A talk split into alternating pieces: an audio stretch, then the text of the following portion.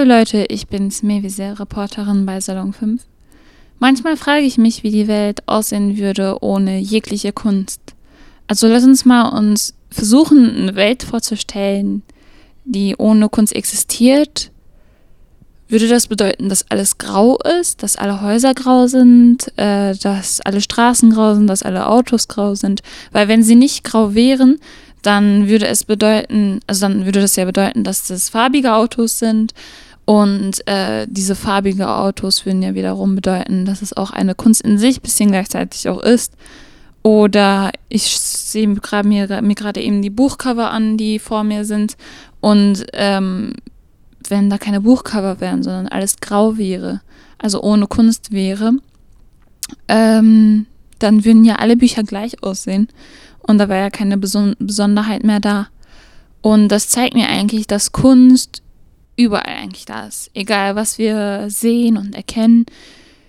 Überall da drin steckt eine Kunst, auch zum Beispiel in der Betrachtung von Pflanzen oder Tieren, da steckt auch eine eigene Kunst. Oder wenn ich zum Beispiel manchmal Biohausaufgaben mache, merke ich auch, okay, da steckt wirklich eine bestimmte Kunst dahinter. Wenn es zum Beispiel um Neurowissenschaften geht, da merkt man, boah, krass, dass es genau da reinpasst, äh, dieses Molekül oder so. Und das ist eine Kunst in sich einfach, äh, dass es so funktioniert, wie es funktioniert halt.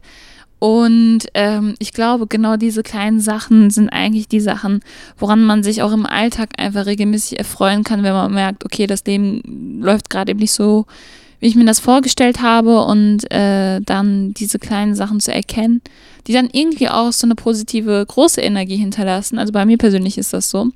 Aber ich glaube, es kommt ganz drauf an, wie man sich selbst einfach in der Realität ein bisschen sieht, also wie man sich selbst wahrnimmt und äh, wenn man dem gegenüber, also wenn man sich damit beschäftigt hat, wie man sich selbst wahrnimmt, glaube ich auch, dass man mehr Möglichkeiten hat, ähm, andere Sachen anders zu betrachten, sodass man daraus für sich Energie gewinnen kann. So, äh, das habe ich mal so als Statement in den Raum gestellt. Ähm, eigentlich soll es in diesem Podcast darum gehen, was ich an Kunst ähm, mache. Ich mache zwar auch Acrylmalerei und so und so, das, was man kennt. Ähm, aber ich mache auch eine bestimmte Kunstart. Ich bringe ja auch türkische Kultur, ähm, in Klammern orientalische Kultur mit mir mit. Und tatsächlich mache ich da auch äh, eine bestimmte Kunstart. Kalligrafie sagt vielleicht den einen oder anderen was. Das so eine Schriftart, äh, die halt unterschiedlichste Schnörkeleien äh, in sich beinhaltet. Es gibt ganz, ganz, ganz unterschiedliche Kalligrafiearten. Und ich habe da so meine eigene Kalligrafieart entwickelt, beziehungsweise habe da mehrere Kalligrafiearten. Und wenn ich schon mehrere Kalligrafiearten habe, dann haben auch äh, ganz, ganz viele Menschen, an, viele andere Menschen äh, auch noch ihre eigene Art Kalligrafie eben zu machen. Das wiederum bedeutet, dass es unendlich viele Möglichkeiten an Kalligrafie gibt. Ähm, und das, was ich auch noch mache, ich werde jeweils noch gleich darauf eingehen, wie, wie dazu überhaupt kam, dass ich mitten in Europa plötzlich diese ähm, Möglichkeit hatte, diese Kunstrichtung zu erlernen und wie das überhaupt funktioniert und wie kann man als dritte Person da wieder auch einsteigen. Die zweite Kunstart, die besonders äh, ist, die man so nicht kennt, wenn ich zum Beispiel irgendjemandem erzähle, okay, ich male auf Wasser, äh, da werde ich so schief angeguckt Wobei manchmal werde ich auch, also wird dann immer so weitergenickt und so. Und dann denke ich mir, okay, hast du ganz gecheckt, was ich da sage? Und dann frage ich dann nochmal nach, ja, du malst mit Wasser. Nee, ich male tatsächlich auf Wasser. Also das ist nicht Wasserfarben wie like, äh, sondern ich male auf Wasser. Das, so ganz grob könnt ihr euch das vorstellen, dass ähm, so ein Backblech, so ein, was tief, relativ tief ist, da ist so eine, so eine Flüssigkeit drin und äh, darauf tupft man tatsächlich mit so einer Pinzette mäßig äh, bestimmte Farben. Und die breiten sich dann drauf aus, ähm, sodass man dem bestimmte Formen geben kann. Und meistens, also in dieser Kunstart, ihr müsst das mal googeln, Ebro-Malerei heißt die. Vielleicht ist das auch den einen oder anderen bekannt als Mosaikmalerei. Ähm, aber Mosaikmalerei, dann sind das nicht Pflanzenformen oder an sich äh, Blumen, die da äh, auf Wasser dann geformt werden, sondern äh, sind tatsächlich so Mosaikformen. Denn man kann äh, ganz unterschiedliche Formen auf diesem Wasser geben. Äh, das Wichtige an dieser Stelle ist tatsächlich, dass man äh, diese Kunstart ganz, ganz, ganz ruhig angeht und äh, nicht sagt, okay, ich mache das irgendwie wischiwaschi, wobei das sollte man nie bei einer Kunstart äh, wirklich machen. Also wenn es zum Beispiel um Wasserfarben wirklich geht, sollte man auch nicht irgendwie wischiwaschi machen oder zeichnen auch.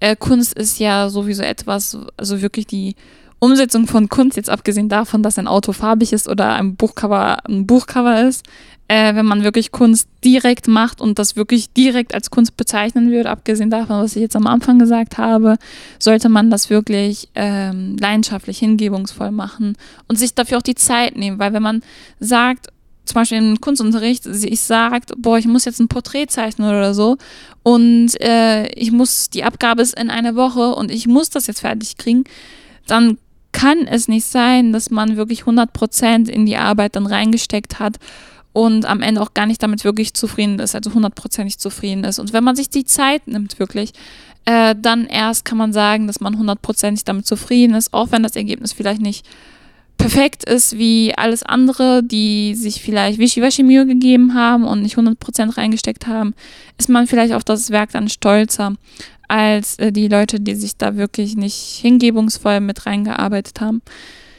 Genau, wo war ich stehen geblieben? Es ging um äh, auf Wasser malen. Ähm, ah ja, um die Technik, nämlich ich tupfe das alles auf Wasser und es ist tatsächlich so, dass ich dann einfach ein leeres Blatt, also wirklich ein weißes Blatt müsst ihr euch vorstellen, ähm, langsam drauflege. Da, das meinte ich, da, deshalb kam ich zum anderen Thema. Ich lege das ganz langsam auf äh, die Wasseroberfläche und lasse es erstmal ein bisschen liegen.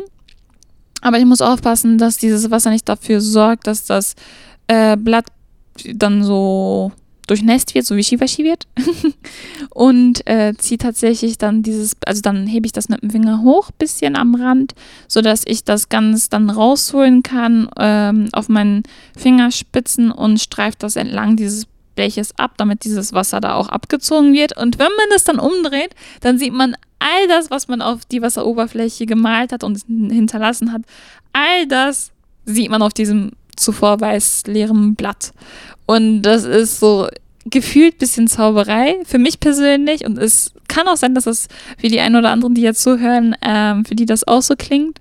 Ich finde es unglaublich faszinierend, was man ähm, als Mensch so schaffen kann und wie man überhaupt auf die Idee kommt, weil das ist halt äh, eine besondere Technik.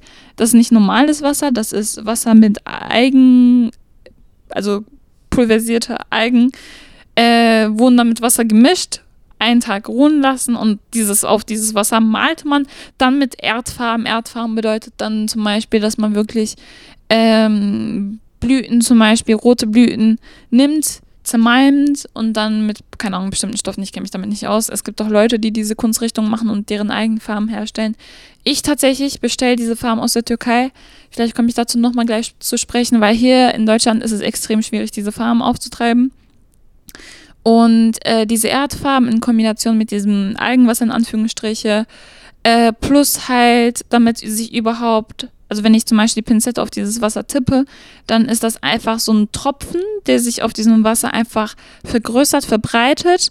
Ähm, und je nachdem, wie, wie dünn meine Pinzette ist oder wie dick meine Pinzette ist, desto größer oder kleiner wird dann dieser Tropfen auf diesem Wasser.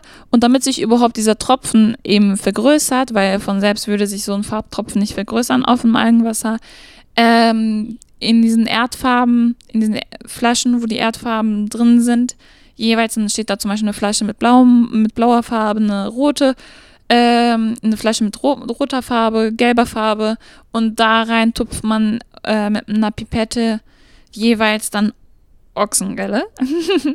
äh, das ist tatsächlich Ochsengelle und äh, deshalb stinkt das meist, meistens auch, wenn man halt malt. Deshalb hat man meistens als Künstler, der halt Ebro-Malerei betreibt, die Fenster aufgerissen oder die Türen auf, je nachdem, wo man ist. Wenn das in den eigenen vier Räumen ist, ähm, vier Wänden meine ich, ist es extrem schwierig, dann wieder den Gestank daraus zu bekommen. Deshalb lieber Fenster auf als Türen auf, damit sich das nicht überall verteilt, äh, da wo man lebt, sondern nach draußen geht.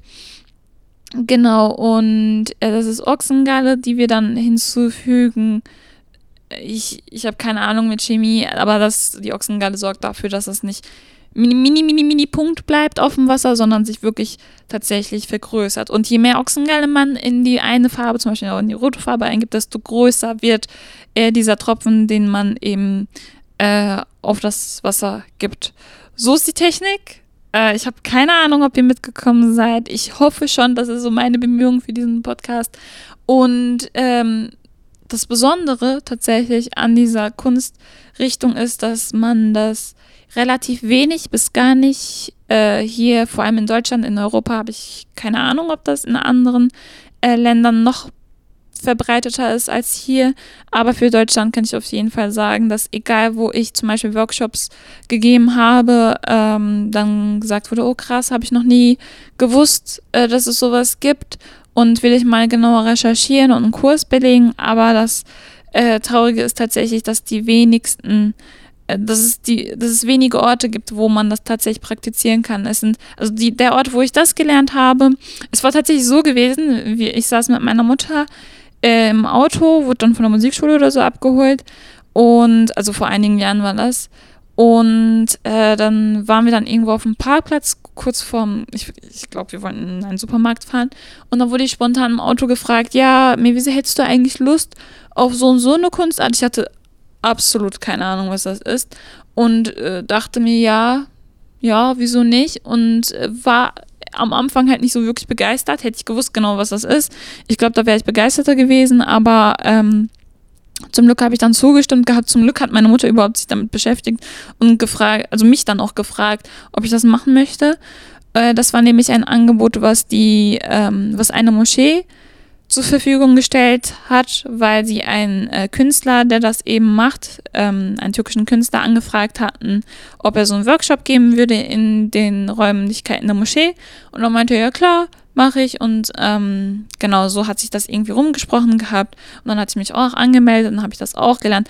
Boah, aber das war unglaublich anstrengend, bis ich das überhaupt, bis ich eine vernünftige Tulpe zum Beispiel auf diesem Wasser ähm, eine bestimmte Form geben konnte, weil wenn man einmal einen falschen Tropfen setzt, ist es extrem schwierig, den wieder da wegzubekommen. Man kann die irgendwie wegradieren oder so.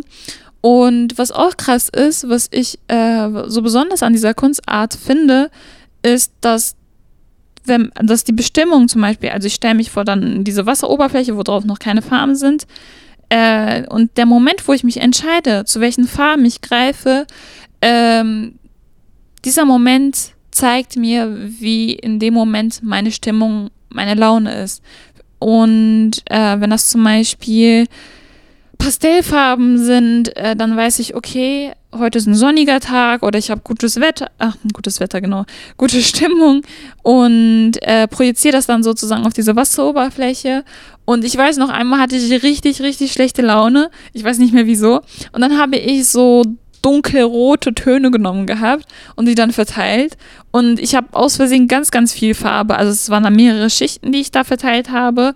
Und äh, dann ist das irgendwie so gewesen, also zum ersten Mal habe ich dann bemerkt, okay, man kann auch richtig falsch was machen bei dieser Kunstart. Nämlich, wenn man zu viele Schichten Farben reingibt, äh, setzen sich diese Farben dann nicht auf die Wasseroberfläche, sondern sinkt dann von der Wasseroberfläche auf äh, den Boden dieses Bleches und man bekommt die halt extrem schwer daraus. Ähm, sogar nur dann, glaube ich, wenn man halt das nochmal weg, also in ein, in ein Gefäß wegkippt und von diesem Gefäß wieder in das Blech, damit sich die, damit das nicht mehr auf dem Boden haftet, diese Farbe, wenn, weil diese vielen Schichten da waren, sondern halt in diese, in dieses Wasser dann mit einmischt. Und weil das halt eben rote Farbe war, war dann das Wasser eben dann rot. Und da habe ich bemerkt, okay, wenn es mir mal scheiße geht und äh, ich mich nicht ausführlich konzentriere oder halt einfach meine Wut in die, auf die Wasseroberfläche versuche zu projizieren, scheitert es. scheitert halt extrem, aber es zeigt mir einfach auch, in dem Moment ging es mir halt nicht gut oder geht es mir halt nicht gut und ich muss dafür sorgen, dass es mir besser geht. Und meistens war es dann so gewesen, dass ich meine Wut sozusagen an dieser Wasseroberfläche hinterlassen habe und dann irgendwann wieder, als ich fertig war, mich auch beruhigt hatte und dann war alles wieder gut. Äh, das heißt, dass man die eigene Wut, die man besitzt, warum auch immer, nicht an Menschen äh, unbedingt immer herauslassen muss, sondern auch das in Kunst machen kann. Egal, ob das, wie das Werk am Ende aussieht, Hauptsache man hat am Ende wieder gute Laune, äh, solange man eben andere Menschen nicht verlässt, äh, verletzt. Und genau, das ist so das, äh, was ich auch, ähm, also warum ich es so wichtig finde, darüber jetzt einen Podcast zu machen und warum ich das überhaupt euch all, all das erzähle, ist einmal zu erzählen, es gibt eine solche Kunstart. Also es gibt tatsächlich eine Kunstrichtung, die halt aus der, also diese Kunstrichtung kommt aus der osmanischen Zeit tatsächlich.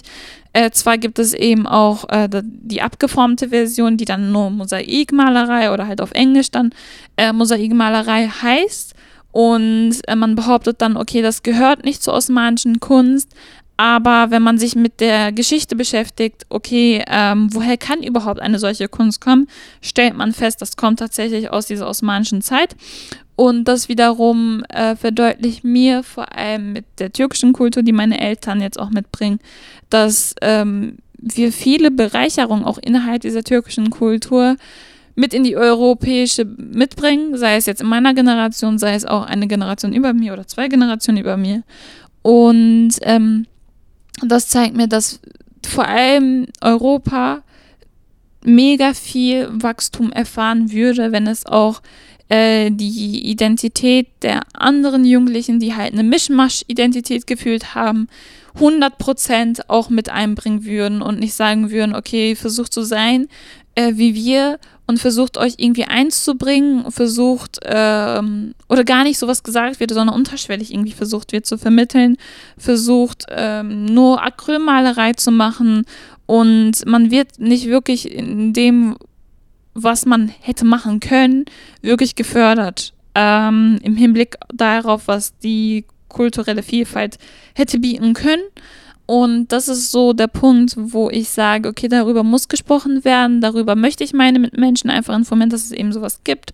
Und dass jeder Mensch, vor allem junge Mensch, weil man auch in Zukunft noch einige Jahre vor sich hat und nicht nur wenige Jahre vor sich hat, die Möglichkeit eben besteht, noch mehr zu erfahren und noch mehr äh, sich auszuprobieren und nicht zu sagen, okay, ich versuche mich irgendwie einzugrenzen, ich versuche mich irgendwie anzupassen, sondern nein, ich bin was Besonderes und ich mache aus mir auch was Besonderes und äh, auch beschäftige mich mit meiner Identität. Okay, wer bin ich, was bin ich, äh, was bringe ich eigentlich mit mir, wo möchte ich eigentlich auch sein, wie würde ich mich am liebsten sehen. Und äh, dazu gehört eben Kunst, wie auch am Anfang des Podcasts gesagt, eine Welt ohne Kunst gibt es nicht. Zum Glück gibt es sie nicht, weil sonst hätte ich nicht überlebt, würde ich behaupten, bisher und äh, dass man eben die Welt noch schöner gestalten sollte mit der Kunst. Das, was ich als Schlusswort von mir. Erzählt uns mal, inwieweit für euch was Kunst bedeutet oder auch, ob ihr selber Kunst macht, sei es jetzt Acrylmalerei, äh, ob ihr gerne zeichnet, ich kann zum Beispiel absolut nicht zeichnen, ähm, oder ob ihr tatsächlich auch so eine Special-Kunstart kennt, die ihr vielleicht selbst macht, von der ihr mal gehört habt, schreibt uns per Instagram Salon5 unterstrich eine DM. Das war's von mir und ich verabschiede mich, sage Tschüss.